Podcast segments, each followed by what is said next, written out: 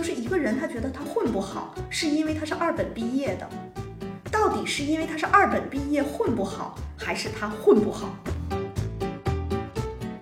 真的是这样吗？你对高校辅导员的工作了解吗？那份工作真的是你想要的吗？除了稳定，那个工作内容是你想要的吗？是因为非常多年轻的小伙伴，他对于职业有一个，我觉得那个好，就我们经常说没调研就没发言权嘛。他会觉得说，呃，楠姐原来做人力，后来转做业务，后来又跳到跨国公司去做人力资源的这个集团的管理。其实我想说的是，有一个非常重要的节点吧，也就是十年之前认识依然老师。在北京，你在体制内，还是在互联网大厂，还是在一个创业公司，其实大家感觉不强烈，这个区别度不强烈。对。但是实际上，越是往三四线城市，其实这里头是有非常强的一个链条。嗯，我也不太想去评价它，我只是想说它是客观存在的。我最爱说的叫“愿赌服输，不一定输”。既然做了选择，嗯，坚定的往下走下去。我会去看盖洛普的成就这个才干，成就排在前面，这个才干就是叫工作狂，叫闲不下来。一个人能不能成事儿？你天天闲着，凭啥成事儿？欢迎大家收听《十人十集》，我是舒阳，我是赵楠，我是薛逸然。世界上没有完全相同的两片叶子，也没有完全相同的两个人。看到差别，才能互相理解；关照他人，才能认识自己。去年，在广东某二本院校任教的大学老师黄登出版了一本书，叫做《我的二本学生》，写下了一群中国最普通的二本院校学生的职业故事。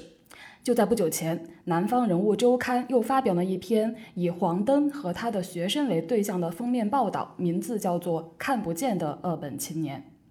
我们这一期也想把眼光投向二本青年这个群体，原因呢有两个，第一。薛逸然老师跟我们说，虽然自己平时接触的以一线城市的职场人为主，他们也多是重点本科甚至是名校毕业，但其实大量的起点普通的年轻人在面临职业和人生选择的时候，他们更需要看到更大的世界。我们十人十几播客就希望提供这样一个窗口。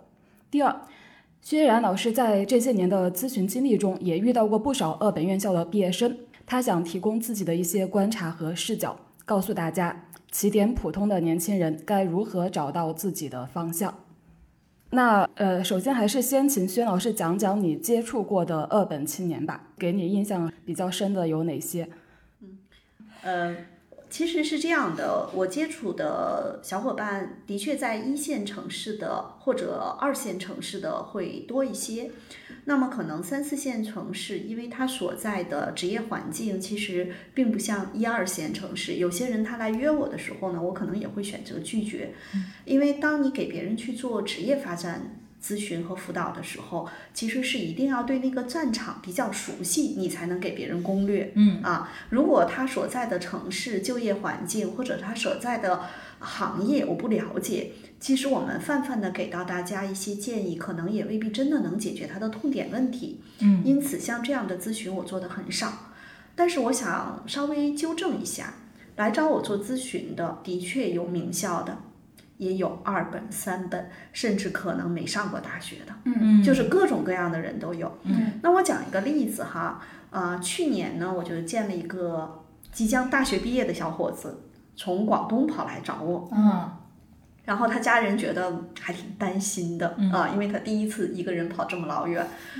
然后当时正好我们是开线下的十人课嘛，我说你这样的。你第二天再来找我做咨询，嗯，你第一天先来听我的十人课的现场，你会遇到很多已经在职场里工作一段时间、做到不同职位的人，嗯，那这个小伙子其实就是我们典型的二本青年。然后呢，我跟他讲，我说我在你的盖洛普的报告中看出来你是一个没有办法在体制内工作的人。他说对，因为你看他的报告里头什么追求啊、竞争啊，比较。有能量的，我说的这个能量呢，你就可以把它理解成叫约等于爱折腾。嗯嗯，那其实他在体制内，他会觉得没有他可以折腾的地方，就是那个小伙子，其实一看就稍微有一点，稍微有一点我们说不走寻常路。我问他家里是做生意的吗？是的，嗯，啊，这个生意我们且不说大或者小，但是很显然他就不是那种中规中矩走一条职场路的人。嗯当时我跟他开玩笑，我说你这样，你不是还有哦？他大三，他还没到大四。当时我就跟他说一个很重要的点，就是他不需要说非要给自己定什么样的一条路。我说他完全可以用大四这一年去实习，去各个地方去面试去实习，哪怕实习这个地方你待了三天，你觉得这老板不靠谱，这公司不靠谱，你走，没有拿到实习的津贴没关系。嗯其实用一年的时间来去帮自己探索，说我要找到一个能够认可我，并且这个公司或者所在行业都不错的公司嗯啊。所以前一段时间我看到他在海底捞实习呢。哦，啊，咱们开个玩笑话说，如果要是名校毕业的学生，你让他去海底捞，他可能会觉得，嗯，我还是想去四大，呃，但不代表哪个一定好，哪个一定不好。对，所以呢，这个是我印象特别深的一个小伙子，因为我觉得他特别适合做商务或者做销售。他才大三，也就二十二十岁刚出头。嗯当时十恩课，我们那一期十恩课里面的人，有的可能已经三十出头了，有的二十八九了。他跟大家都加了微信，而且跟大家都聊得很好。所以当时我就看到这个小伙子其实是有一个特点，就是他跟人打交道的确是他的优势，因为他的取悦沟通都在前，他快速的跟人建立链接，没有问题。嗯啊这是一个。我再讲一个例子，我们要讲一些年度年龄跨度比较大，让大家能够看到更多。啊，之前呢有一个小伙伴，他是这种大厂，啊，他的职级已经很高了，我觉得是高于 P 八的。哦，当时他在跟我聊他的盖洛普的时候，我没忍住，我问了一句，我说你小时候学习好吗？他说我小学、初中学习还挺好的。我大概猜到了，他高考考的不不是特别好。嗯啊，就基本上你知道我问这句话的背后是什么？因为我也是拿到了他的盖洛普的报告，我会发现他对某些才干稍微有点耿耿于怀。嗯这都能看出来。是的哈，当然他也很坦诚。嗯 后来我就跟他聊，我说是这样的，我说啊，高考这件事情呢，是中国目前看起来真的是比较公平的事情。但是你有没有想过，它作为一个国家选拔这个啊教育体系，它是公平的，但是放到个体身上，它其实是不公平的。有些人天生适合考试，有些人天生适合混世界。所以呢，后来他跟我说，他说，嗯，我就是上了一个普通的本科，他的年龄不小了，他可能三十六七，啊、在我们那个年代，就是二本这件事情，嗯，不觉得怎么样，但现在可能这个话题就被拉开的特别大。呃，但是我看过一个数据啊，就是说你能考上二本，你已已经是百分之前二十了，前百分之二十。对，但这里头其实会涉及到一个什么问题，就是对很多人来说，他去找工作的时候，的确，比如说名校。啊，九八五、二幺幺，他在某些大企业的校园招聘中，嗯，的确是把这个当成门槛条件的。对，啊，他即便不写，就他不写，但是他在简历筛选的时候，其实是以这个为主的，嗯所以会让很多毕业院校一般的小伙伴在找工作的时候，的确他最开始的那个拿到的这张牌就是稍微弱一点。但是我想说的是，真的不影响后期的职业发展。嗯好像前几天刚刚出了一个政策，就是说不能歧视普通的学校出来的，就是说各大企业在招聘的时候就不能写我必须要什么九八五二幺幺。对啊，我可以不写啊，当然我还可以这样要求啊。就这个事儿，我收了一百份简历，有五个九八五，十个二幺幺，剩下是普通院校。那我简历筛选的时候，我就是不写而已嘛。我收到那些简历，你投了就是摁一个回车键，对我来说也就是摁一个回车键，这个是没有办法的。就是我其实特别想，就当时舒阳我们说下周聊什么，我说咱聊聊这个吧。其实我特别想说的是，当你的学历已经是既成事实的时候。请你不要跟他过不去，嗯，因为我们还服务很多企业客户呢，嗯。我们的企业客户各种各样的，那你说每个都是名校，都是九八五二幺幺吗？不是哦，但是实际上，像我和楠姐做了这么多年的 HR，有一些公司那是硬性的条件，他写不写得出来都是硬性条件，对。咱们就不想了。嗯。就我总讲这个点，就如果我是一个二本的学生，我就不要盯着人家要九八五，非九八五不要，我费那劲干嘛？我不是拿自己头撞门吗？我何必呢？对不起，我有点激动。是不是因为你看到很多学校比较普通的学生，他会有这种怨念，觉得我就是想进大厂吗？啊对，其实为什么我叹了一口气？我有的时候特别的生气，我就觉得既成事实，你跟他较劲有用吗？嗯啊，这是第一点。嗯第二点，我其实说句特别不好听的话，就是一个人他觉得他混不好，是因为他是二本毕业的，到底是因为他是二本毕业混不好，还是他混不好？就这个东西不是相不是必必然的因果关系。嗯所以其实我会有一点点情绪哈，可能大家也能感受到这个情绪的背后，就是哪怕我是个大专毕业，我也可以混得很好，这才叫本事。嗯我想问个问题啊，就因为刚才呃轩老师也纠正了我的说法，就其实虽然你见到的人多是一线城市职场的，但其实他们的背景就学历背景是非常宽的。对，各种各样都有。那你有没有比较过，就名校青年跟 二本青年，他们有没有一些气质上的不一样呢？或者说他们后面的职业生涯有没有一些不一样？呃，我觉得第一个啊，就是呃，我们去想象一下，如果他的毕业院校比较好，嗯。啊、大概率他的这个高中成绩特别好。然后呢，他在那个阶段其实是得到了很多我们说的正反馈，嗯。啊，比如说像舒阳自己都说，小时候做题就有正反馈，那我们。没有这个正反馈。啊，所以这时候就会出现一个点呢，就是很多名校毕业的学生，他会有一种叫自信感。你看，我没用自信，我说叫自信感，就是他会觉得啊，这个不难吧，这个应该可以吧，就是因为他得到了很多的这种的正反馈。正反馈，但是往往这样的学生，他进入职场中也可能一开始会有一堆负反馈嗯嗯啊，因为游戏规则不一样了。嗯但是相对来说，名校的学生，因为他在学，就尤其是中国的这种高考的选拔制度，你要学习好，那大家其实就会高看很多眼，嗯嗯所以他会有这种自信感，觉得这事儿应该不难吧？高考那么难，我都能考那么好啊，嗯这是会好一点。第二个呢，就是我其实不是那么看名校，我特别在意这个人他的毕业院校的城市。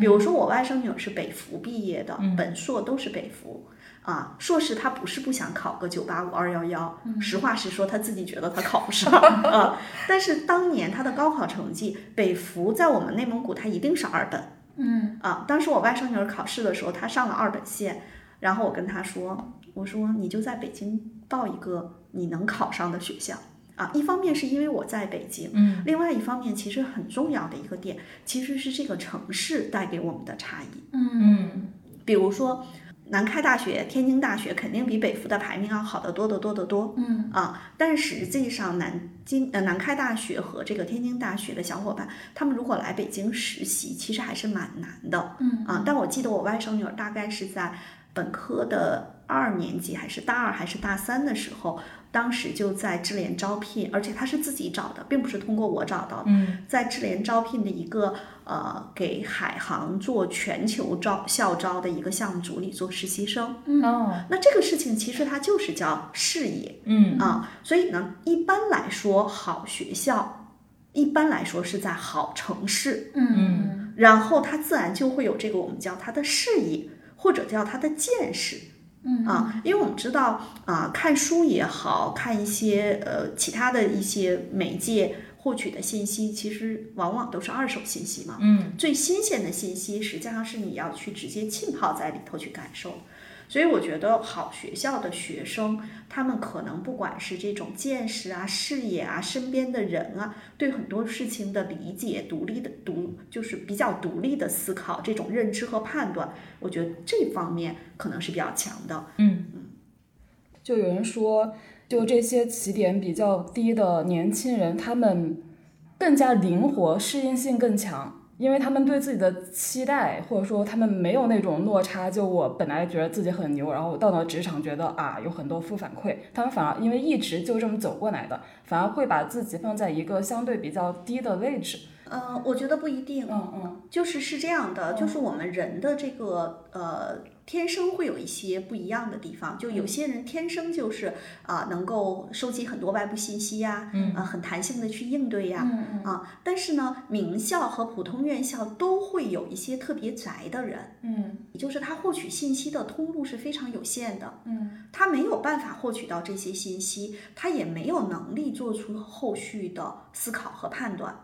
所以呢，在我看起来，就是有一些学习不好，但是江湖智慧、混社会能力很强的小伙伴，嗯但是也会有非常多的，就是学习也很一般，但是这个叫是跟社会、跟现实世界的这个交互也比较少的嗯，对啊。我觉得这个是不管是在普通院校和名校，可能都会有。那刚才说到，就是其实有些企业基本上对普通院校的学生关闭了这个求职的大门。那就是如果二本青年他在一线城市求职的话，对于他们来说，结构性的机会通常在哪呢？嗯呃，首先，嗯，就是校招其实是一个对呃普通院校毕业的学生更不友好的界面。就实话实说是这样，嗯就是一些大公司他们在做校招的时候，实际上他们会去圈定一些目标院校，对啊比较好的院校。啊，但是呢，其实，在社招这件事情就会变得特别有意思。嗯比如说，我毕业的院校可能很一般，但是不管怎么讲，哎，我之前反正通过这个跳槽啊、腾移啊、内部推荐啊，哎，可能现在在一个不错的公司、一个不错的岗位上，那这个时候我有可能能够再一跳，跳到比较牛的公司的很好的岗位，这是一种。嗯第二种呢，就是我之前我们也知道，就是要想进大厂，其实会有很多我们说叫小路。这小路是什么呢？比如说啊，我之前认识一个女生，她现在在腾讯做产品经理，但是他最早在腾讯的时候是叫第三方公司的哦啊。嗯他当时在腾讯，就他的身份劳动合同是第三方公司，他那几年特别的拼，拼到最后他拿到了腾讯，就是他换了工换了劳动合同的那个签约的主体。嗯但我们先从这个具体的路径跳出来，我还是想解决一个问题，就是当你或者你身边的兄呃弟弟妹妹，或者哪怕我有一些朋友家的孩子，他们的毕业院校就是很一般。这个时候其实是有一个非常重要的，我叫他心理建设。嗯这个心理建设不扭转过来的时候，他永远觉得说，哎，我进不了大公司，我进不了好公司，是因为我毕业院校不好。就如果如此归因，这个事情就没得往下玩了。嗯我们先来讲一个点，就是我们回到我们高中阶段，高中一定班里头有那种学习特别牛的，对，也有学习一般的，嗯，也有学习特别差的。学习一般的人，你快速的回到你的高中时期去想你的同学，是不是有一些人学习成绩一般，但他很努力；嗯。对，还有一些人学习成绩一般，他一点儿都不努力。嗯老师天天骂他说：“你要再努点儿力，你就能考多少多少分儿。”嗯。如果他是这样的孩子，他没有考上好大学，那在某种意义上，就是在那个时间段，他的重心没有在学习这件事情上。好，那这样的小伙伴，我们经常会去讲的，说如果他的毕业院校不好，他可能更容易扭转说，嗨，又不是我笨，只是我当时没好好学。嗯我们最怕遇到就是当时很努力，嗯就是他好像一辈子都活在那个高考没有考好的阴影中。嗯但实际上，我特别想跟这类伙伴说一句，就是你要学会翻篇儿，因为那个游戏已经不需要你再高考了。嗯新的游戏开始了，你要去思考你的优势在新的游戏上是不是能够找到一些可以发挥的点。嗯其实还有特别多学习特别不好的小伙伴，如果他们来找我做职业发展的辅导，我倒觉得是件好事儿，因为往往学习特别不好的人，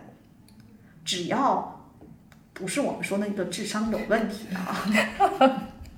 其实基本上都是属于有偏才的。啊哦。嗯。啊，就这样的人，他们的精力肯定释放在某个地方。对他们的优势、天赋、精力都会在某些地方。嗯。包括昨天下午我跟楠姐我们谈了一个就是企业端的客户，这哥们儿跟我说，他从毕业到现在，啊，他三十出头，只上过六个月的班儿。后来就一直自己干。嗯啊，那这样的小伙伴，实际上在某种意义上，你问他，他一定没有什么高考阴影，但他一定不是名校毕业的。嗯啊，所以我们就一定要去思考，就要把这个扭转过来。然后我特别想说的一个点就是，呃，我们在看这个就是那篇文章，《南方人物周刊》我们看到的这篇文章上的时候，就会写很多小伙伴就是想通过考研嗯来去改变自己的路径。嗯嗯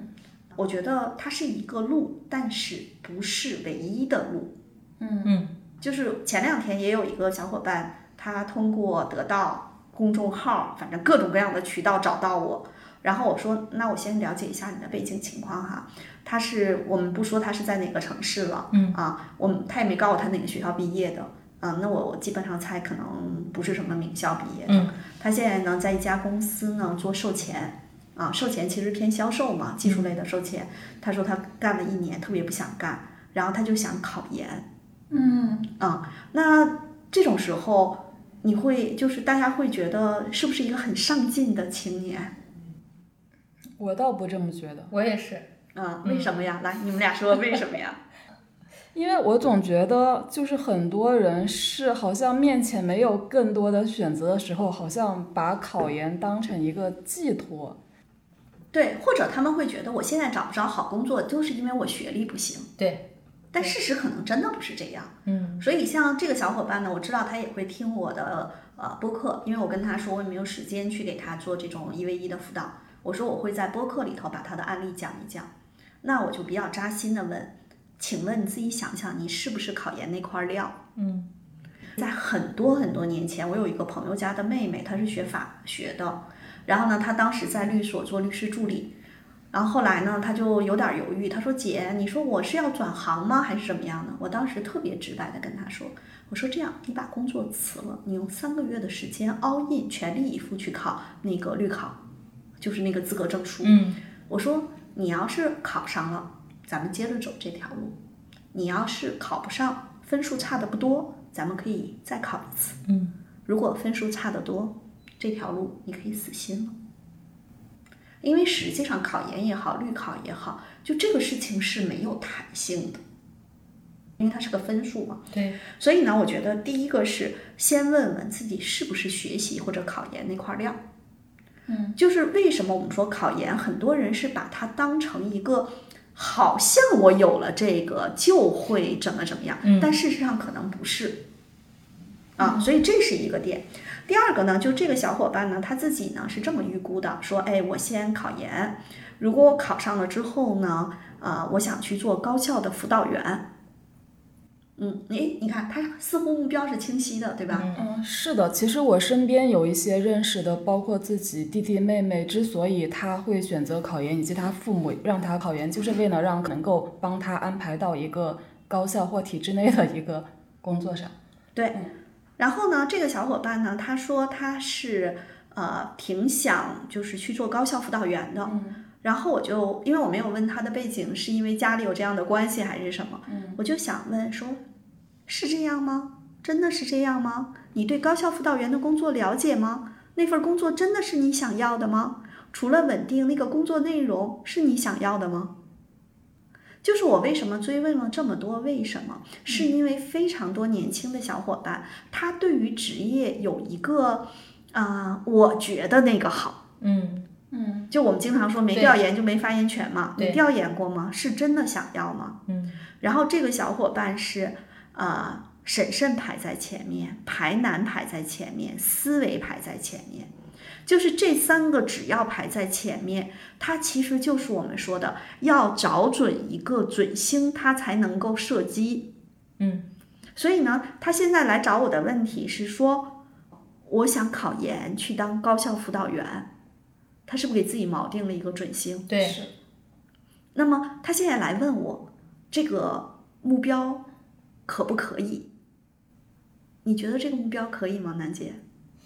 我觉得是这样啊，因为好多小伙伴，包括之前啊、有跟呃一些朋友也好，或者是我们在企业内部去面试也好，很多人来去面试的时候，根本就不知道这个职位到底是做什么工作的。嗯嗯。那么这个工作如果选的不对的话，可能你进到进到那个呃工作里面，你也会很快的就去放弃这个选择。对，嗯，是因为他给自己锚定了一个自己假设的目标。对啊，所以像这个小伙伴，我是会觉得他现在呢，基本上有点儿是这个说，我认准了，我就要干这个事情。嗯，那我的感觉是，你可以去干，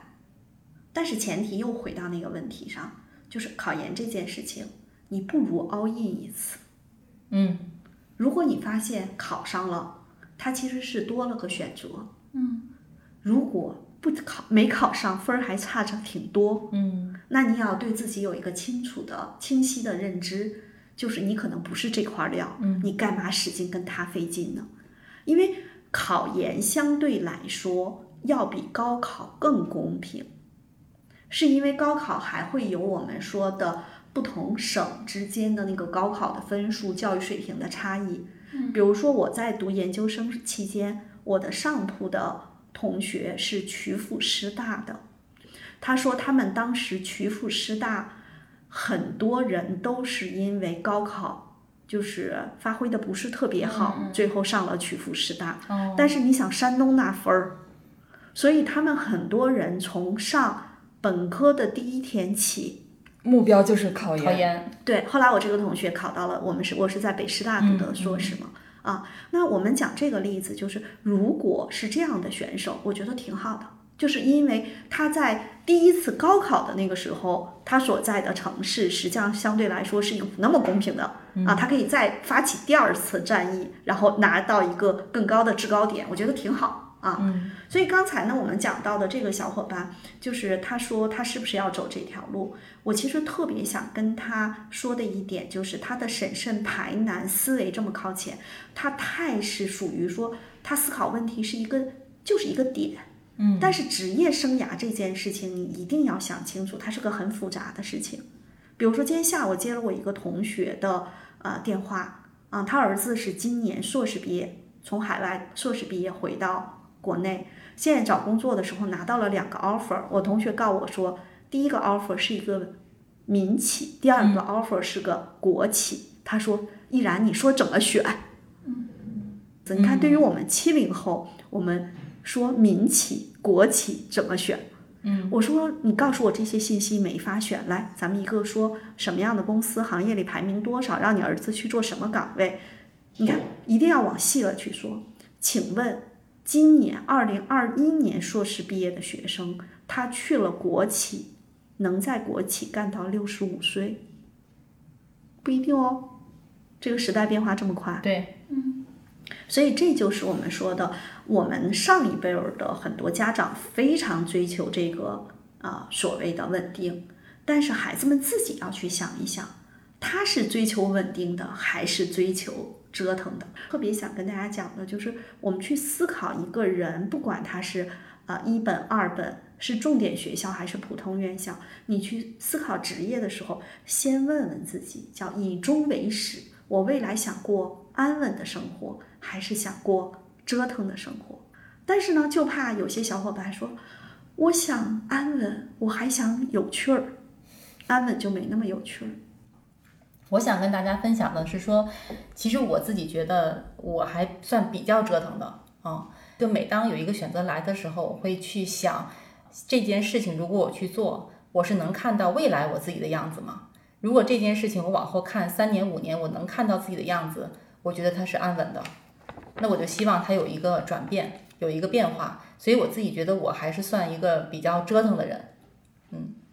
对，还有一点，其实不管他是哪个学校毕业的，学什么专业的，在哪个城市上的大学，有一些人是什么都没有办法阻挡他折腾的步伐，嗯那这个其实就简单了。对，啊，还有一些小伙伴呢，他可能特别想折腾，就他心里头挺想折腾的，但是父母一直跟他说安稳。嗯嗯，还有一些小伙伴呢，他可能的这个家庭的支持系统是比较有限的。他虽然想折腾，但是想一想当年自己的这个助学贷款各方面，还是去找一个安稳的地方，每个月有一个可能并不高，但是很稳定的现金流，嗯对他来说很重要。嗯，这个太正常了，这就是我们说每一个人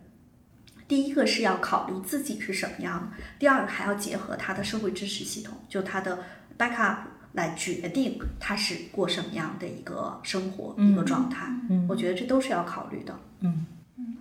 说到这，我其实想分享一下，就是黄登的《我的二本学生》这本书里他写到的一个案例，是他的学生中可能走考研这条路最成功，可能某种意义上也不能说最成功吧，因为他考了三年，就但是最后考上了，就是一个叫做冉新追的一个男生。就书中描写他从小个性细腻敏感，本科念的是人力资源管理，但考研考的是中文，然后考了三年，最后一年是以全国第二的成绩考上了复旦中文系。然后书中有一段原话是这么写的：说新追进入大学后，独立思考的优势显露出来。相比周围更多进入大学就失去目标的同学，他尽管无法预测以后从事的职业，但却一直知道自己的需要。在放弃绘画的执念后，潜伏已久的另一颗种子在新追内心生发。他决心通过深造重回喜爱的文学世界。然后，当然非常好的结果是，虽然他考了三年，但是最终还是考上了他理想的复旦中文系。嗯，但是就是这个作者黄登他在后面说。但是，就是对于很多想考研这种出于有学术梦想而想考研的学生，他几乎都不敢去鼓励他们。主要原因是因为，就是确实很多名校是有第一学历歧视的。他看到你就是本科学校不好，他可能就直接 pass 你。其实我看到这段的时候，我的感受是，如果我是那个老师，我可能跟那个老师的感受是一样的。嗯，就是嗯，因为我们做任何事情哈。那个得到上面有一个老师老玉，他写的是人生算法。嗯，人生算法的核心是什么？是概率。嗯，就人这辈子，其实我们很难说你做什么事儿一定成，还是做什么事儿一定不成。嗯，其实它都是在搏一个概率。我们很多时候希望大家去做那个概率大一点的事情。嗯，那其实成功的概率特别小的话，很有可能考了三年五年没考上。嗯，但实际上也错过了最开始在职场打拼的这个阶段。嗯啊，所以如果换了我，我也会劝大家慎重。比如说举一个例子，我之前辅导过一个远程的在深圳工作的女孩儿，啊，她就特别想去英国读书。后来我们其实发现有特别多人想去国外读书啊，想读个研啊等等的，就是你说他真的是为了职业发展吗？不一定。嗯我其实告诉大家，那个有一个叫心内心的愿望，甚至我们可以打着引号说那叫心魔。嗯就是我不甘心，就是我想要那个东西。然后呢，这个小伙伴呢，他跟我聊的时候，啊、我了解到他的家庭环境不错，就他父母做生意的，其实还不错。然后呢，他自己在工作中就是得到呃领导和小伙伴的认可度也很高。其实你说，如果单纯从职业发展的角度，他是在二零二零年问我这事儿。你说去英国留学，他拿到了 offer，去吗？也不是特别特别牛的学校。嗯嗯在二零二零年这个疫情已经、嗯，疫情已经开始的时候，其实是一个挺艰难的选择。对，但是我知道他去了。嗯哦，因为我当时会跟他讲，就是很客观的讲，就是你去了国外，其实有可能你都没有办法在那一年半的时间跟那个学校也好，国家也好，有比较紧密的互动，因为有可能是在那儿上网课。对对 是的，啊，但是他还是去了。其实我想说的这个点就是，最终他是要自己做出选择的。嗯那为什么我会之前跟我那个学法律的一个朋友说，你把工作辞了，全力以赴去考一次？嗯嗯，我这话说的有点过分，我当时就觉得他不是学习那块料。啊，这个小姐姐现在干的事情也干得非常好。嗯其实人有的时候死心了是一件好事儿。我其实一般是给出来大家一些稳妥的建议。如果他特别年轻，意愿特别强，我就让他 all in 一次，看看差距。但是我觉得没必要说一直停留在，哎呀，我今年没复习好，我明年再努力。哎呀，明年我又有什么事儿，我也后年再努力。几年过去了，嗯，就千万不要这样，嗯嗯。所以像刚才那个小伙伴最后能够考上，我觉得啊、又回到我说的概率，就是这是一个小概率的事件。是，还有刚才炫老师说的，就你的家庭和社会支持嘛。其实，呃，这个老师在讲这个染性追的案例的时候，也讲了另外一个他的学生，就也是类似，也是想考一个哲学的研究生，想考到一个名校，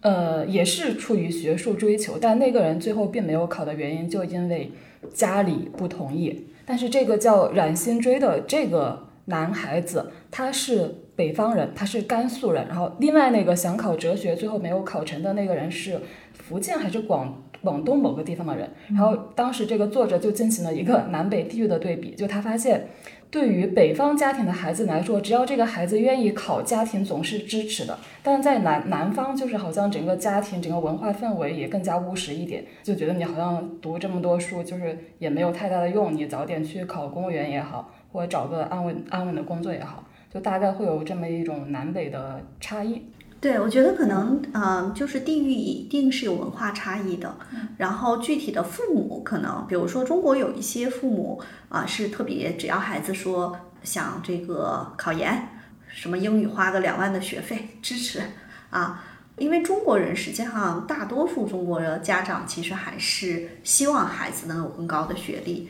但是可能像南方他们的确更务实一些啊，我觉得是有这方面的一些差异。啊，同时还有一个点就是，啊，我觉得就是基本上我们所讲的这些小伙伴可能也都过了二十岁了。我觉得有的时候中国的孩子们越早能够把主动权拿到自己手里越好。仔细想一想，就是如果他的父母不太支持他，但是他一定要做，其实他也是能做成的。嗯嗯嗯啊，对，嗯，我那个上我上，因为我经历的那个呃，我经历的那个上学的周期应该比舒阳更早一些，嗯，然后我小的时候其实会，我就记得印象特别深刻，这个应该跟严老师也说过，就我上小学的时候，我们班有很多都是南方的孩子，嗯，然后呢，南方的孩子的特点呢，是一家里面至少有两个孩子，就是姐，一般都是姐姐配弟弟。然后我就会发现，南方的孩子有一个特点是，他们不太像北方的孩子，父母可能管的更多一些。他们更多的是白天上课，中午要回家给弟弟做饭。嗯啊，做完做完饭之后还要写作业，写完作业之后还要带弟弟。有的弟弟大一点的，可能是同一个学校的，还得给弟弟送到上学。嗯，所以他们其实从小南方的这种教育是这种教育方式。还有一种呢，就是呃，原来我们家平房的时候，实际上会租给呃南方人，他们都是来北京做生意的，来北方做生意的，所以他们从小呃给孩子灌输的也是更偏向刚才说到的务实一些。对，对嗯。如果他就是就我说的什么从高考大省啊、高考失利啊、没有考上好学校啊，我卯足了劲儿就是要考研啊，那就去学习考研。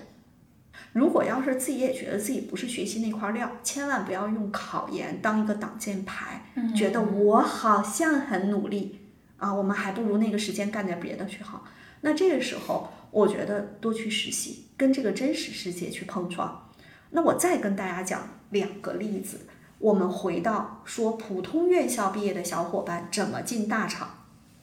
嗯，对吧？嗯，这个事儿是大家其实以前会觉得这事儿太难了，对吧？嗯，呃，我认识的一个小伙伴，他不是来找我做咨询的，是因为我当年在中央人民广播电台做嘉宾，然后我就把这个小伙伴推荐过去了。推荐过去呢，然后他在这个节目中，我才知道他是一个很很很一般毕业的学校的小伙子。他在本科的大概大三期间，他学校在天津，然后他就来北京找实习，啊，最开始找的实习单位，你想他毕业院校又不好，又不是北京的学生，就找一实习就很一般，嗯，但是他在北京实习，肯定得住在那种我们知道那种有点像青年公寓，嗯嗯他住在这个地方呢，晚上就夏天嘛，就是男生不都在外头什么抽个烟啊、聊个天儿啊、喝个啤酒啊。他就听见旁边一个人说，这个人说他在三六零实习嗯哦，啊，这个好多年前的事儿，他就追着人家问，哎，你怎么在三六零实习的？啊，然后那个人就大概跟他说了说，然后他就他就就相当于想办法让人家帮他内推，然后去三六零实习，留在三六零。你看，就是按道理来说，这扇门它是挺费劲的，对，但是他就有这么个机会敲开了。啊，那我之前还见过一个小伙伴，也是这样，就是毕业院校很一般，想着各种办法去辗转，在这种小公司跳来跳去。后来呢，有一个机会，他跳到另外一家公司，这个公司的一个总监、高级总监是从大厂来的，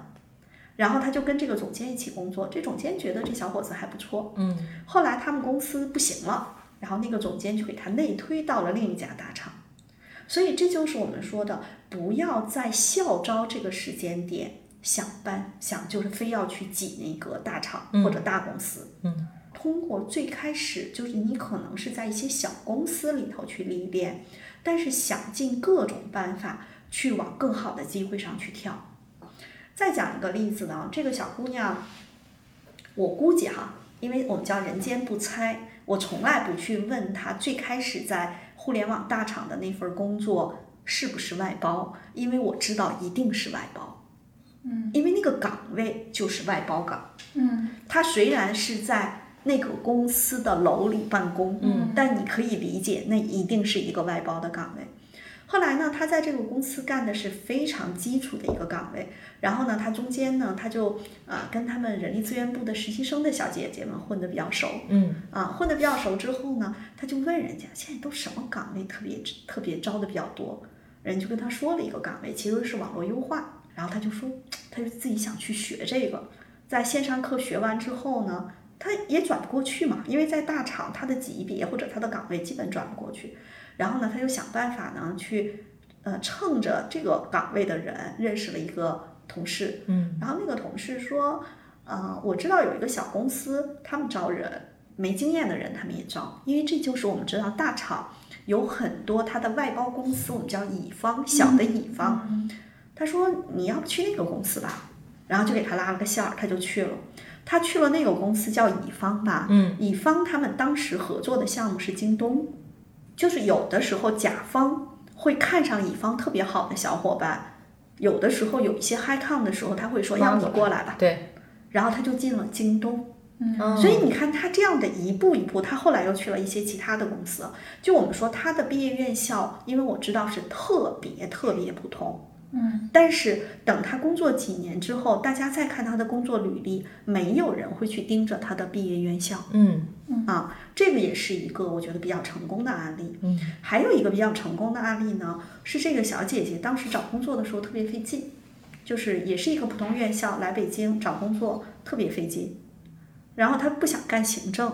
然后呢，他第一份工作是做电话销售，嗯，干了一段时间之后呢，他觉得嗯没什么前景，他觉得他们公司那个公司像骗人的，他就离开了。离开之后，他再找工作还特别费劲。这时候呢，他就投简历投到了一个猎头公司。这猎头公司他去的时候可能一共十二个人，他是第十三号员工。然后他去了之后呢，猎头公司我们知道其实就是销售嘛，也是打电话。但他就会觉得，哎，还挺有意思的。至少候选人，就我从后台收集到的一些简历啊，这些人还挺牛的。嗯，什么名校毕业的、大厂的，他就觉得挺牛，他就给人打电话。人家有些人一听是猎头的电话，还是听的，对吧？然后这个小姐姐做猎头呢，其实做的总体还行，就是她也不是业绩特别好，总体还行，但她很勤快，就是只要候选人说愿意聊一聊，她就噔噔噔跑去找人家。嗯后来那个其中有一个候选人就跟他说说，哎，我有一朋友公司，公司规模不是特别大，他们现在就要招一个负责招聘的，我觉得你要不去试试呗。嗯其实这小姑娘，你想她只做过电话销售和猎头，她说招聘我也没干过，然后她说没事儿，那个老板人挺好的，他会教你。最后她就被推荐到一家公司去做招聘，她进去的时候可能也就二十多个人，嗯然后他们后来规模扩张的特别大，嗯招到了二百多人的时候，他们老板又招了一个特别牛的一个人力资源的总监，嗯然后呢又带着他，比如说员工关系的模块啊、员工发展的模块，他都干了一些。嗯，所以你看，按照他的说法，他说他就是遇到了贵人。在我的《二本学生》这本书里面，就作者他也记录了多个学生毕业之后辗转于各种小公司，但是有的人并没有通过换工作就实现收入或者说这种经验能力的明显的提升，就反而就是辗转了几年之后，对现实生出就更大的悲观和无力感。呃，那就是对于这些人，就他们可能也不想考公考研，其实他们内心还是有点想折腾的，但是家里也没有什么资源，也也没法给他介绍更好的工作。就对于这样的刚刚毕业的应届生来说，就他们在找工作的时候，你会给他们哪些建议呢？比方说，我怎么知道这家公司靠靠不靠谱？就比如刚才你说的，我怎么知道我进去的时候是二十个人，他可能一两年后能发展到两百人？嗯，这时候我好像会像是带货的，我觉得大家可以去看看我在得到上面有一个讲座叫反面试。其实是这样的，就是。呃，我们去找一些小公司，就普通院校毕业的学生，他可能最开始的时候就是找不到更大的公司，他会找一些小公司。啊，那我自己当年硕士毕业的时候，因为呃一些原因，就是我是属于按照要求是应该回原单位去工作的。就我们那个年代，它其实这个研究生叫定向嘛，啊，然后我自己就是相当于那个时候是我没有在硕士毕业的时候拥有。毕业分配的这个资格，嗯，所以其实所有的大公司正式编制的公司跟我是无缘的，嗯啊，但是呢，那个时候我就是不想再回到内蒙，我就想在北京工作，那就自己找工作呗。我当时拿到的 offer 实际上有三个，第一个 offer 我其实在那边实习的一段时间，是一家广告公司。如果单纯的讲广告公司的工作内容，我是喜欢的，但是那个老板，你如果看背景。都是央视出来的，也挺牛的。嗯，但是我在那边实习了一段时间，我不太喜欢那个公司的文化，啊，那我当时就会觉得说，因为我实习过，我知道，我就会拒绝掉那个 offer。嗯，然后第二个 offer 呢，那个公司实际上是当年给华为做代理的，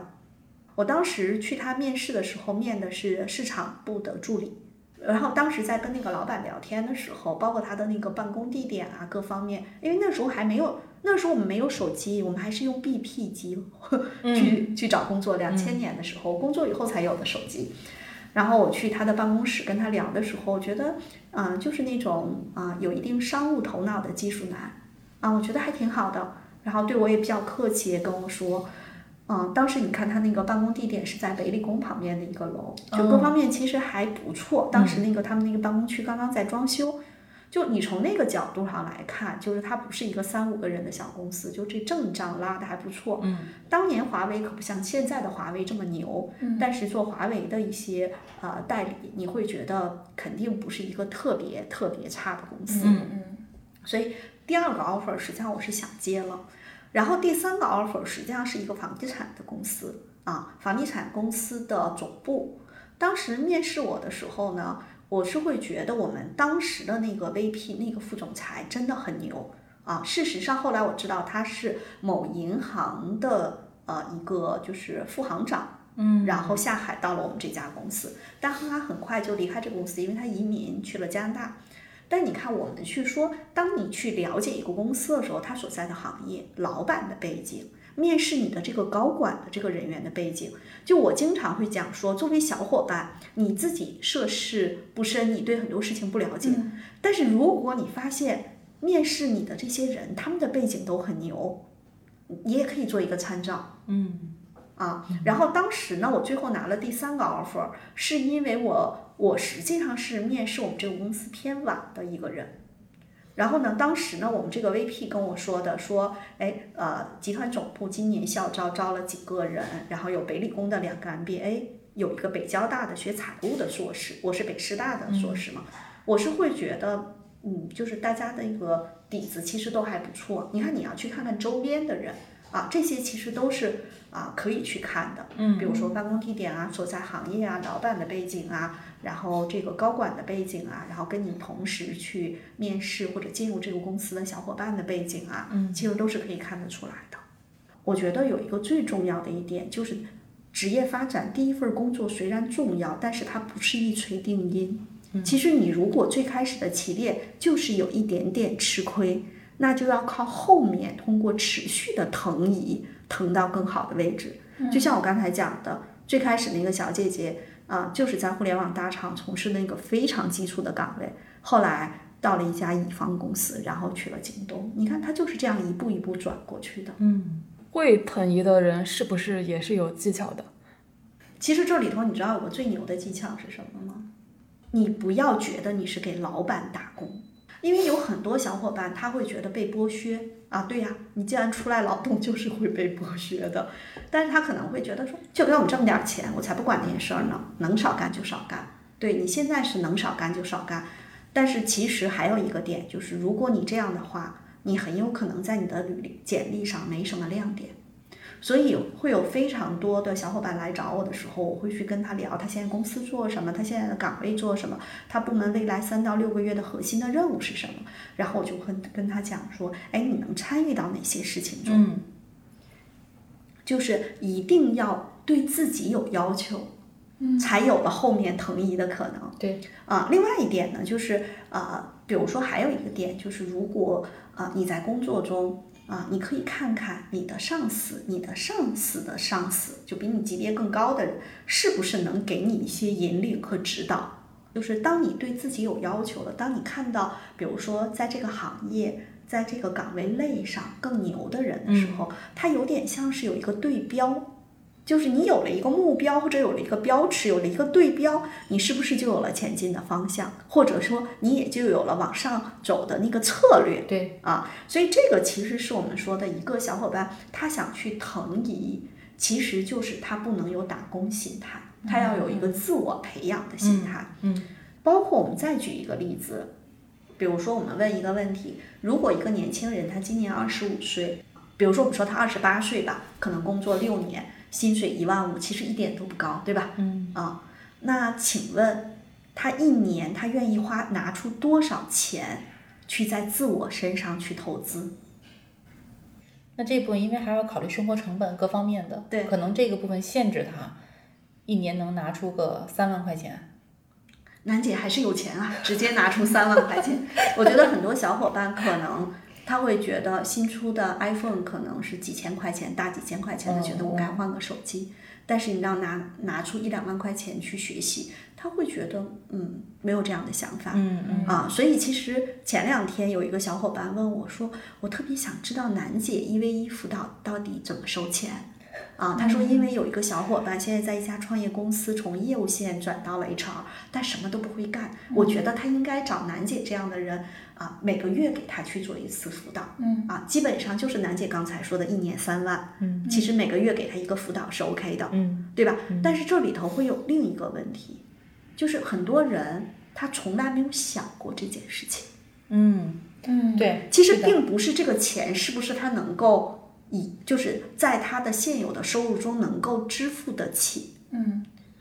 钱这件事情就看你怎么去分配，嗯，对吧？嗯，那好，那举个例子，比如说，如果他是从业务部门转到 HR 部门，他老板不给他花这个钱，他一年花两三万来去找楠姐去给他辅导，请问一年后他是不是会有非常大的变化？嗯，他可能在市面上就可以值三十万。但他从来没想过这事儿，但我的确遇到过有小伙伴是这样做的。嗯嗯嗯，就我刚才讲的那个啊，就是在京东工作过短暂时间的那个小姐姐，真的是有很长一段时间，就她遇到问题，她说她把在行真的当外挂。他遇到问题到上面约一些行家去问，我现在用在行也会这么去用，然后在这里跟大家分享一下哈，大家会觉得说，呃，楠姐原来做人力，后来转做业务，后来又跳到跨国公司去做人力资源的这个集团的管理。其实我想说的是，有一个非常重要的节节点吧，也就是十年之前认识依然老师，嗯，因为呢，我是原来在金融集团公司，然后做 HRD。然后当时呢，我们公司会面临着很大的一个变化，是我们要从一个北京公司变成一个全国性的公司。那这个时间节点的时候，呃，在之前，依然老师就会，呃，公司其实是给我们外聘的顾问啊。依然老师实际上是在一 v 一的带我，其实是以公司的方式去做的。呃，不过我觉得依然老师确实是哈，当时可能也不从我那个年龄，我可能也不会想到我能去自己找一个外挂。嗯，但是我觉得恰恰是公司这个平台给了我一个这么好的机会，嗯，所以就是在人力这个工作上，因为严老师当时辅导的说的最多的是，赵楠你要把这个部分学会，你不能老使拐棍儿，嗯，我这这个印象特别深刻。我想说，有的时候，呃，我们可能去找一个呃自己觉得特别好的外挂，是能让我们少走很多弯路的。对，嗯，我觉得有很多，就我们这个地方抛开说他有没有这个支付能力不去谈，嗯，我觉得有很多小伙伴他根本觉得这就不是我的事儿，啊，甚至他还觉得老板剥削我，我为什么还要怎样怎样？嗯啊，但实际上这个其实就是一转念，就是当你想清楚了，说啊，我虽然可能起点弱一些，吃亏一些，但是我可以通过后天的这样的努力，就是当一个人工作已经五年、十年、八八年、十年的时候，没有人会盯着你是不是名校毕业。嗯嗯嗯，我觉得作为在企业内部。呃，做了二十年人力工作的小那个我自己来讲哈，其实我们在招聘的时候，确实也像燕老师说的，呃，我们可能原来的公司在去做校招的时候，其实是在不光是挑学校，还要挑专业，然后专业里面还要挑成绩，就这个部分其实都是我们会去看的。对，因为对于我们自己来讲，管培生在在呃学就单位去招的时候，其实他要付出很大的代价去培养的。嗯，他更希望去培养一些可能性更高的，其实也是燕老师说的概率啊。但是在真正你入职场三五年，有了相关的一些经验、有经历之后，我们再去招聘的时候，第一呢，我们更多的是对岗在招，比如说我发布什么样的职位，我就招这个职位的小伙伴，要求你有这方面的经验。那我们更看重的是你真的做过什么样的事情。还有一个就是之前我们也提到的一点，就是关于你在职场上的这个呃自我情绪的管理，这点也特别重要。对。对，嗯，其实这里面是我们说的，这个人一定要把那个呃，就是主动性拿到自己手里。我还想问一个问题，就在我的《二本学生》这本书里，就作者也用大量的篇幅对他教过的不同学生的个性和他们后面的人人生机遇进行比较。就如果我来替作者总结一下的话，就在他带的八五后的这批学生里面，那些个性更加温和、宁静、更务实的学生。不管他们是因为买房买得早，还是最后去考了公务员，反正最后都还过上比较安稳或富足的生活。但那些就是内心有更多的冲突的人，至今仍然过着在外人看来不太稳定的生活。我在作者的字里行间就还是读出了一种评价，就他认为进入体制内。意味着这些出身很普通，甚至是农村家庭出来的孩子，就通过念书，还是把握住了人生的机会。呃，相对于来说，那些就比如说他有一个学生后后面是开了饮食店，就对这样对这样的学生，他的作者的态度更多是一种唏嘘的态度。我自己会觉得，就其实每个人过得怎么样，这是一件冷暖自知的事情。就没必要觉得一个人他在不在体制内，没有一个大家认为的安稳的工作，或者三十多岁了手上还没有几套房，就去替他感到唏嘘。呃，当然了，作者可能就是跟学生也没有保持那么深入的联联系，他只是根据一些就他得到的一些印象就写这个人。呃，我想问，呃，易然老师跟楠姐，就你们是怎么看这种个性跟人生际遇的关系的？特别是有的人会说性格决定命运。嗯，我觉得还是有关系的哈。首先，我们综合的去看一个人，嗯，啊，其实他跟他的这个啊成长环境啊、家庭背景啊，包括这个大的社会背景，其实都是有关系的。嗯，比如说七零后、八零后和九零后肯定是不太一样的。那刚才呢，这位老师其实他会觉得，比如说有一些家境很普通的孩子，通过靠自己的努力进了体制内，过上了安稳的生活。别说八零后了，你知道我们七零后很大一批人。就是啊，我的家庭条件，就我的原生家庭的家庭条件还不错。嗯，其实我真的接触过我的同龄人，就是家里头小的时候穷到极致的，因为那个时候的中国嘛，你比如说六十年代末七十年代出生的人，那个时候家里头特别穷的人，其实还是有很多很多的。嗯，的确，他们是在体制内。其实，比如说我们。会有很多朋友还赶上了分房子啊，然后包括这种生活的条件都会好了很多。而这样的人，他们在思考他们自己孩子的选择的时候，也会更倾向于在体制内。嗯，比如说咱们举个例子，在北京，你在体制内，还是在互联网大厂，还是在一个创业公司，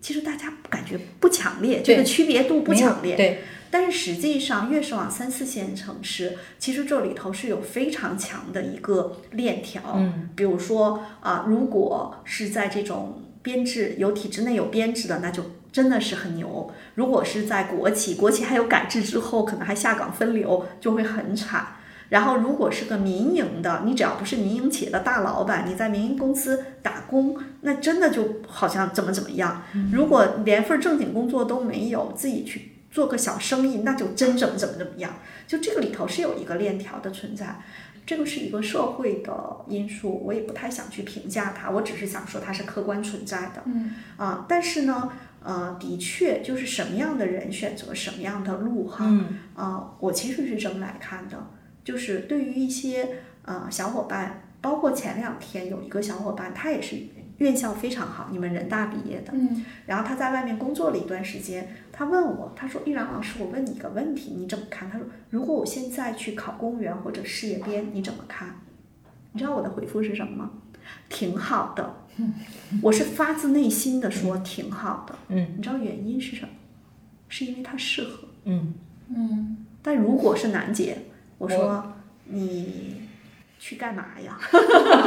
就是我觉得是那个那个女生，我觉得她是适合，我真的跟她说挺好的，我觉得这是一条路，所以不代表着在外头折腾就一定不好，进公务员就一定好，这个没有啊，我觉得是要看每个人的特点啊，这是一个点。第二个，关于性格决定命运这事儿啊，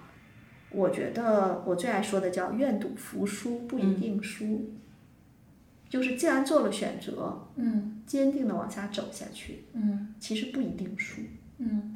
嗯、我们看看什么胡润的这个这个富豪榜啊，当然也有人叫他杀猪榜，不管它是什么榜，你去扒一扒那些富豪的背景，尤其你去扒一下六十年代出生的那些富豪的背景，嗯。再去扒一下七十年代出生的背景，就富豪榜的出，再去扒一下八十年代，你会发现其实有很大的差异。比如说有多少六零后是做什么高速公路啊、工程啊等等起家的，然后七零后，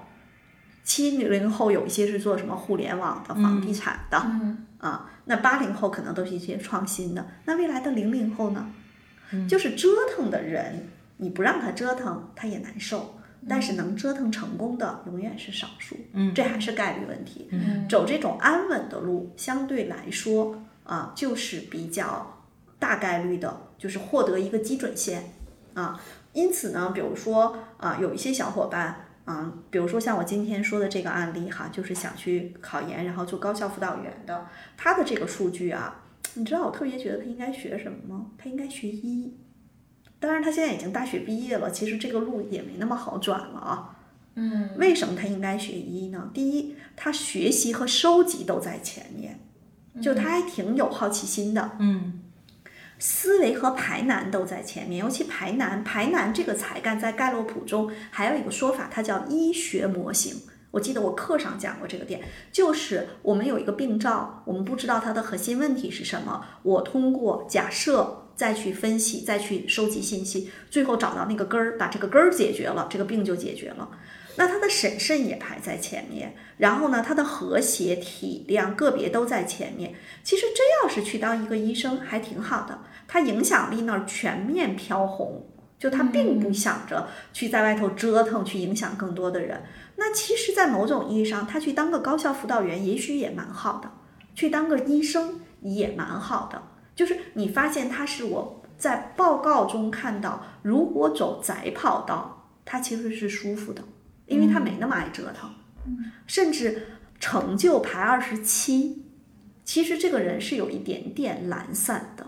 就他没那么勤快，这个小哥哥如果拿着自己的报告，他应该知道我在说他哈。那在这个点上，我就会觉得说，他其实就是想瞄准一件事儿，把它干下去。那我就开个玩笑话说，他要学个中医，现在可能还是个小白。举个例子啊，但是可能真是认认真真去看，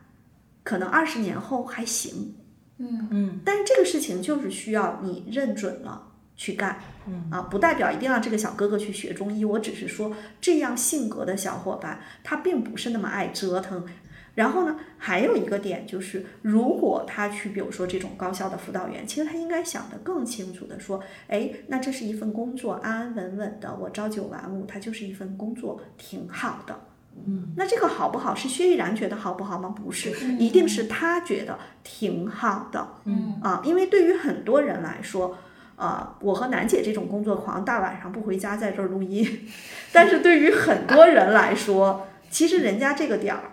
会说薛逸然，你都快五十岁了，回家看看肥皂剧吧。但是那个东西对我来说不吸引我。我觉得就是性格决定命运这个啊，对于我来讲，我觉得呃，在很多选择上其实是的。我相信很多的听众小伙伴应该也会有这种体会。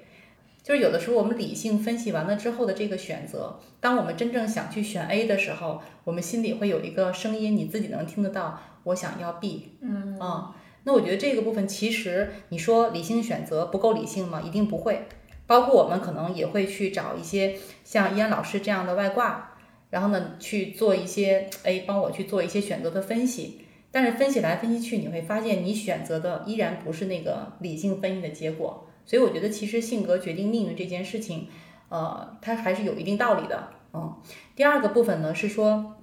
嗯，就是在我自己的呃选择上，包括我也看到很多小伙伴的选择上，有的人选择是，呃，像依安老师刚才提到的这样，家里可能就是给指明了一个方向，就往那个方向走。但是有的人走的是好的，有的人走的是很痛苦的。嗯嗯。所以我觉得，就是我们又回到之前燕老师提到过的一个词，就是时间轴。嗯嗯，当我们可能在呃毕业院校不是很好的情况下，其实刚才燕老师也给了很多方法。那我们有的时候要去在一个时间线里面去看我们个人的成长和我们的积累。嗯嗯，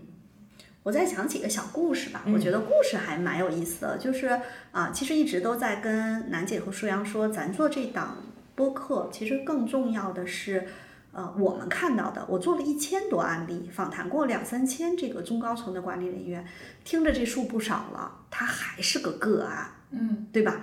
但是如果我们的数据或者我讲的某一个案例能够激发某个小伙伴说，哦，我是这么想的，哦，还可以这样干，我觉得就够了。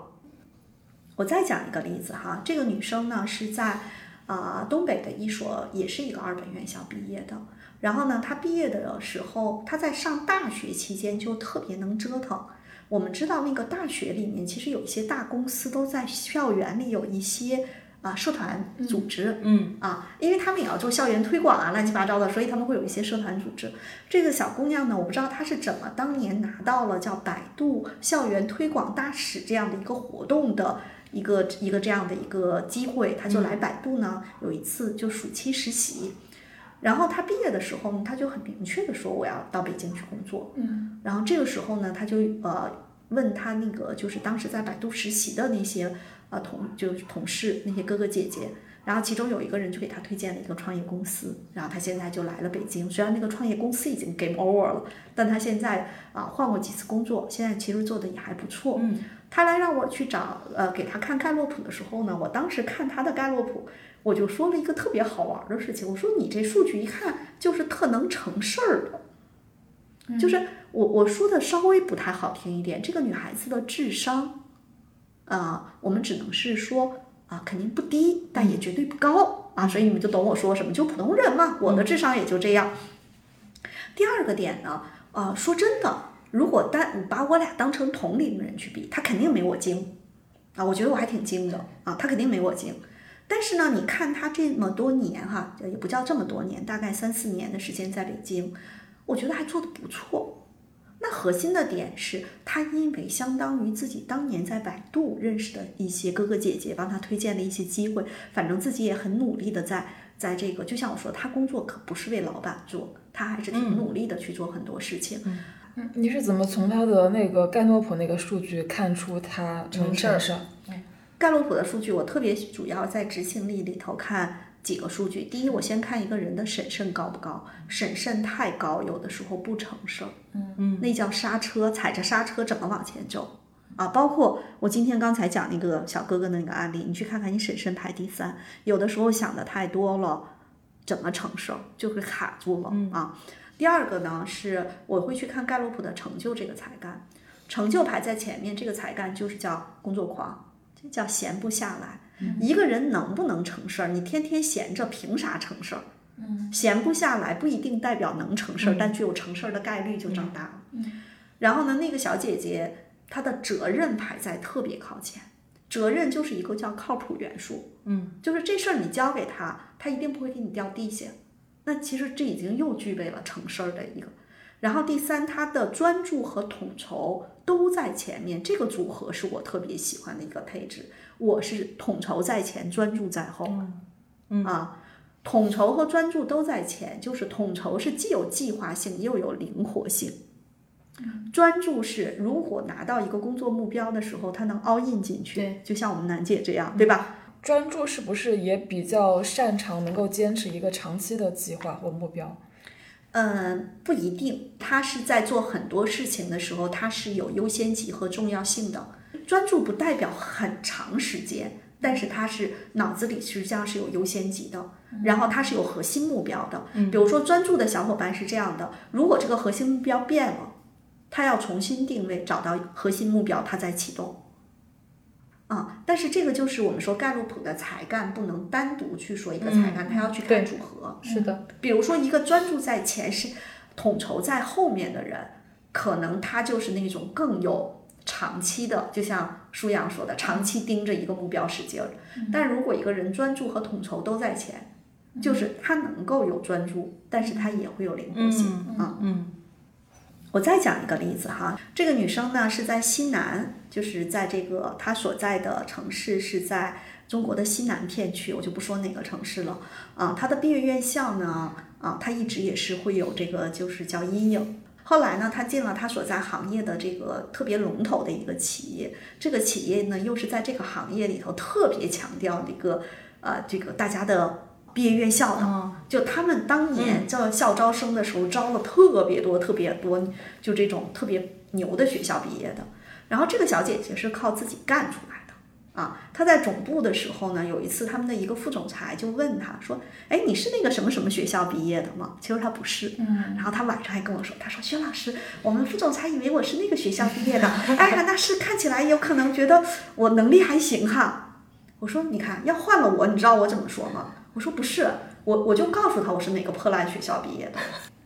然后我会跟那个副总裁这么说，哎呀，我说我不是，你说我小时候学习特别烂，高考结束了，我的噩梦也就结束了，因为高考结束之后，我发现再也不用去考试了，或者那些考试对我来说都太 easy 了，因为过了就行了。嗯，而且我发现我上大学的时候干什么，我后来毕业了干什么，我只要干事儿都能成。然后这个小姐姐特别可爱，她说。哇，薛老师你太牛了！以后谁要再跟我说这个事儿，我就这样说。其实你知道为什么我跟他这么说吗？我帮他解了几十年的魔咒。嗯嗯，就是他一直都是那种，甚至他特别害怕别人问到他哪个学校毕业的。我觉得可能是因为有有的公司，它确实有那个文化环境，就一种圈层的文化吧。啊，这个东西是这样的，舒阳，你人大毕业的，你有你就不觉得他是个啥，但是没有的人又好强的人就觉得他是个啥啊。就我的二本学生这本书里面，作者也分享了一个他观察到的八五后和九五后的非常大的差异，因为其实作者他就带过两届的学生，一个是零六届的，一个是一五届的，刚好差不多差了十年。然后他观察到这两届学生的差异，一个是他觉得在精神面貌上面，他觉得八五后当时整体学生是更富有活力和朝气的，但是九五后的学生，他们好像就是已经就互联网对他们的影响太深刻了，就他们是看网络文学和打电子游戏长大的，就他觉得自己甚至都很难打入他们的内心世界。然后还有一个他觉得非常明显的差异。对九五后的孩子来说，他们从大一开始就早早谋划考研。就他他所在那个学校其实是广东金融学院，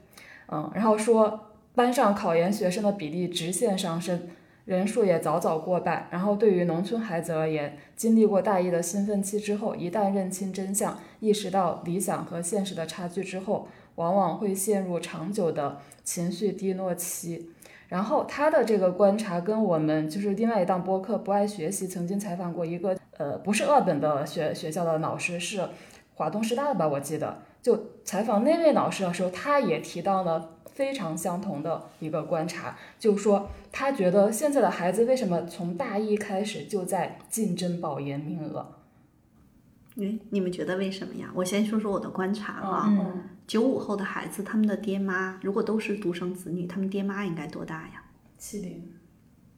对呀，你比如说啊，我要孩子比较晚，所以我闺女是零零后。但是我们去算一算，如果一个七零年出生的人，九五年他生孩子，他二十五岁，所以不是七零后，有可能是六五后，嗯六八六九啊，或者是七零，所以其实是六八到七五。九五后的父母可能是六八年到七五年左右出生的人。对吧？嗯，如果是八五后，可能他们的父母是六零到六五或者到六八，嗯，这两代人的本质的区别是什么？很多七零后，就我这个年龄段，从什么六八、六九、七零、七一、七二，我们绝对是通过学习改变了命运的一代人。呃，我是一九八九年上大学，一九年一九八九年上大学的，我们正好九三年毕业分配。我们在叫第一届取消毕业分配，叫双向选择。再往前，我们叫毕业分配。嗯，那个分配的时候，分配的路径只有三种可能性：第一种可能性进政府机关，第二种可能性进一些事业单位，什么设计院啊、这研究院啊、那研究院；第三种可能进国企或者银行，都是国企。那时候没有什么民营企业。一九九三年毕业，赶上叫双向选择的第一年。啊，所以你想想，我们这一代父母是不是相当于会更在意说啊？如果要是有一个机会能够进入到不管是大企业还是体制内，我们就是最嗯获得红利的那一批年龄段的人。比如说，一九九三年我大学毕业，我同学有在税务局的，有在保险公司的，有在银行的，都混得很好。那个时候的大学毕业生少啊。嗯。然后呢，整个中国经济又是一个快速发展和扩张的时期，你就想想，一九九三年你去啊任何一个三四线城市、二三线城市，包括一线城市，请问那个时候走多远才能看到一个中国银行的储蓄所？但是实际上，恰恰是一九九三年大学毕业到二零零八年这十五年，你想中国的这个城市化的进程，当一个国家。在经济在这样发展的时候，是不是那一代的大学毕业生他有了非常多的升职加薪的机会？嗯，不管是在政府、在事业单位，还是在大的企业里，甚至下海也有很多机会，对不对？对。所以实际上，我们这一波人是对这个就是能进体制内，他是最在意的。包括现在我同学问说，他儿子拿了两个 offer，一个民企，一个国企，去哪个呀？嗯嗯，是不是国企怎么怎么样？然后呢，还跟我说，国企不是集团总部，是下面的一个控股公司。你看他这个这个点就特别有意思，就这是他的分析问题的点。我就跟他说，我说不是这么分析的，我们要看一些其他的细节。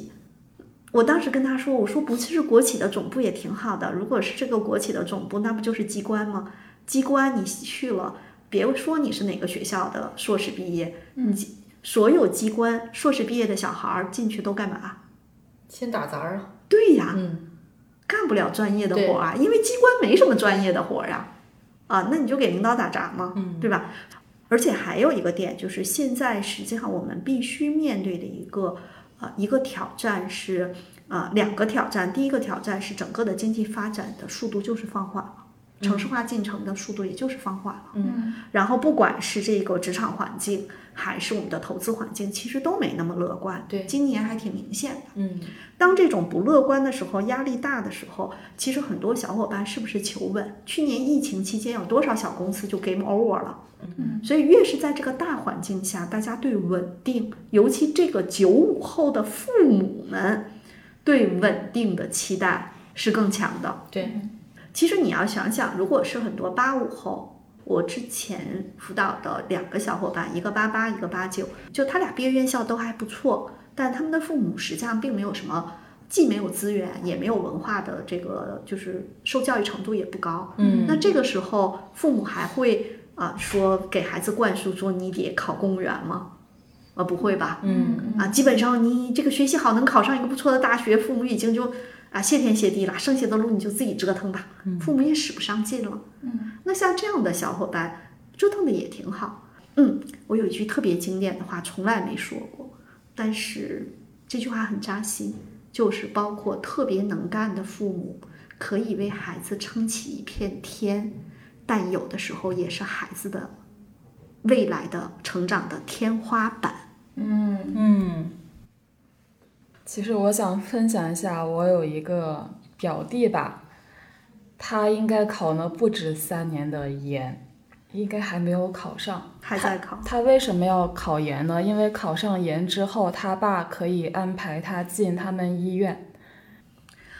是的，就是有的时候，是不是就是我说的那句话？即使给他撑起了一片天，也会成为他的天花板。嗯嗯嗯，我再讲个例子，这个例子是我因为印象太深刻了，他是二零一八年一月一号元旦那天我辅导的一个小伙伴，他当时还在北京的某一个部队在服役，但他们那个在部队里面其实不是那种特别重要的岗位，所以是休假他来找我，他跟我说，他说，呃，他呃一八年年底，差不多一九年可能就要这个。回到老家了，复员。回老家呢，基本上现在都没有什么安置工作。如果安置工作，其实也都是类似于像保安这样的，他也不太愿意去干。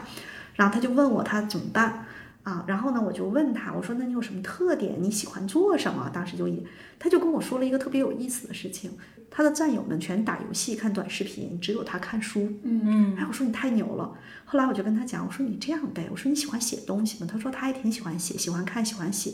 我就鼓励他去写东西。我说你有没有想过这个问题？就是你在复原前已经写了一百篇文章，是不是也是一个技能？嗯，他的确，当时我记得他在知乎上有一个特别高赞的一个点，就是他把关于自我成长的所有知乎的这个上面的小伙伴写的推荐的书单，他又拉了一遍，就重新统计了一遍。嗯，然后他就写了很多文章。后来呢，他呃，就是一九年他就入职了上海的一家。啊，媒体公司就是我们说现在有非常多的媒体公司，其实是帮一些就有一些他们自己的号，也会帮一些号去做代运营。嗯，后来他就因为也是考虑到房子的因素各方面，他就没有在上海接着工作，他跟他女朋友就回到了家乡，是山东的某一个城市。嗯，然后呢，现在呢，他其实是个 UP 主，不仅仅有自己的自媒体号啊，在抖音啊、B 站上面都还有不错的。他呃，我忘了是去年什么时间，他特意给我发了一个大红包。嗯啊，他的说法是，他说薛老师，我真的是现在做的还不错。在之前我还看到他的公众号在啊招募小伙伴，嗯啊招募短视频的编辑、呃编辑啊等等的这些。就我想讲的就是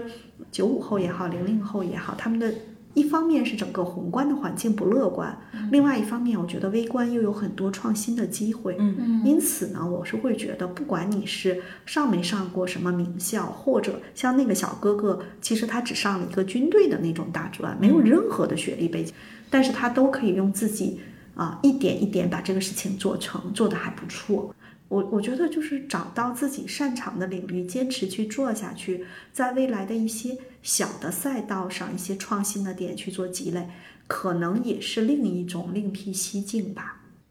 就是如果你是普通院校、普通院校在读的小伙伴，请你充分利用大学四年的时间。如果你决定考研，你就 all in；如果你决定不考研，这四年你就要让他。实习哈，跟社会上的包括校园活动越多越好，因为这些其实它都是你后面找工作有可能能够给你带来加分项的经历。